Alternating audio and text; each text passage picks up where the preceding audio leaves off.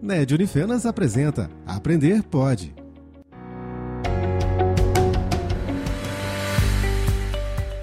Olá, sou Samir Sete Obanati, professor do curso de Arquitetura e Urbanismo.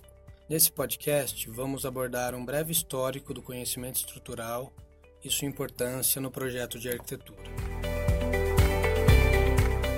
Primeiro, gostaria de dizer sobre a importância da estrutura no projeto de arquitetura. A estrutura, desde a antiguidade, é o elemento que define a forma do edifício. É a estrutura que padroniza e organiza o espaço interno da edificação. Com isso, temos um papel fundamental na dimensão e configuração dos ambientes que ocupamos. Além de definir os espaços, é uma das etapas mais importantes e custosas de uma obra, tendo um impacto direto na economia da construção. O homem, antes de construir as moradias, erguia monumentos com monolitos de pedra, às vezes em formatos circulares ou extensas filas. A humilde casa rupestre é posterior aos monumentos monolíticos. Os primeiros assentamentos permanentes ocorreram com os sumérios e acádicos e foram construídos com os tijolos secos ao sol.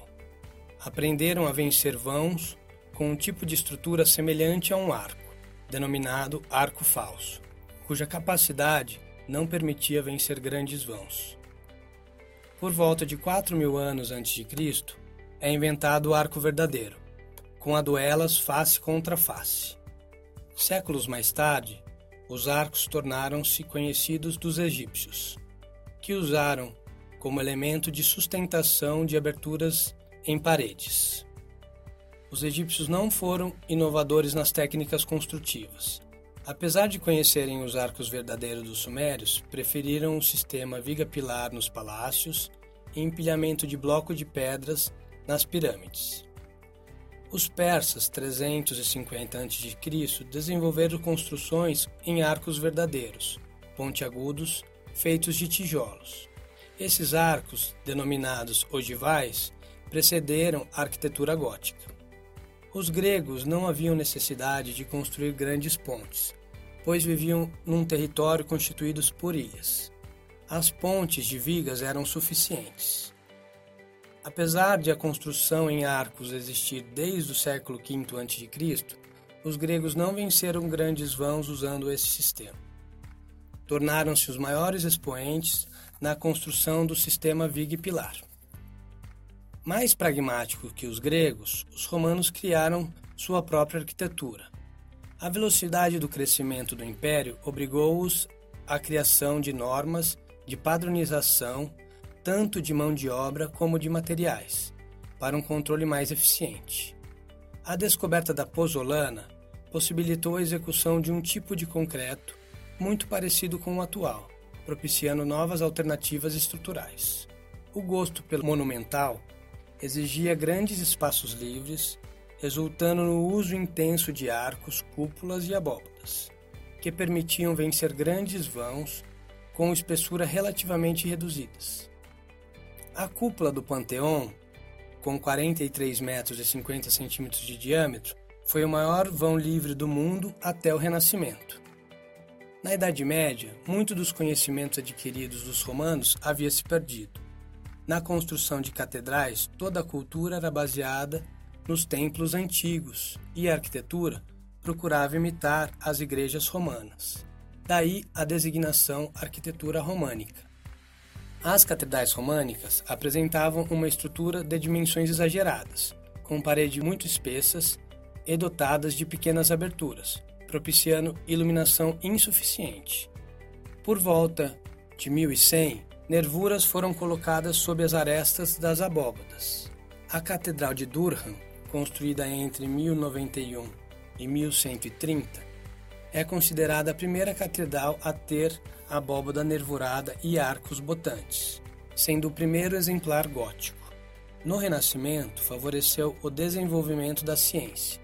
Filippo Brunelleschi projetou e construiu a cúpula da igreja Santa Maria del Fiore, o maior vão livre do mundo, superando o Panteão. Inventou novos processos construtivos, como a execução da cúpula sem uso de zimbramento e a casca dupla com nervuras no vazio entre as cascas. Após a Renascença, o Barroco ficou na arquitetura à margem dos avanços científicos.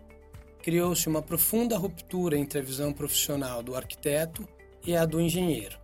No período seguinte, a Revolução Industrial foi de grandes avanços tecnológico-científico, com a invenção da máquina a vapor, da argamassa reforçada com ferro, precursora do concreto armado, e da descoberta de uma maneira econômica de converter o ferro em aço. Foi nesse período que houve a retomada do uso de treliças, porém a madeira foi substituída por ferro fundido. Nos últimos 50 anos do século XIX, a invenção do elevador seguro, a racionalização do uso do concreto armado, a aplicação do aço na construção civil foram determinantes para o período e culminou depois num movimento denominado Escola de Chicago, e com a disseminação da edificação em altura pelos Estados Unidos. Por volta de 1902, houve as primeiras publicações científicas com a descrição do comportamento do concreto ferro e os primeiros ensaios sobre dimensionamento de peças estruturais.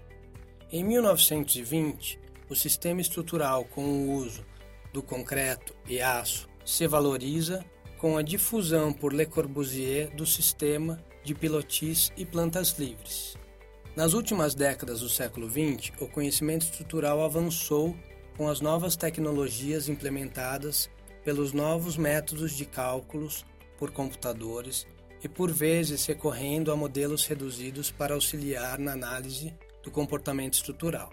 A estrutura se evidencia nesse período após 1960 como um elemento que representa o desenvolvimento científico nas complexas estruturas da arquitetura denominada high-tech.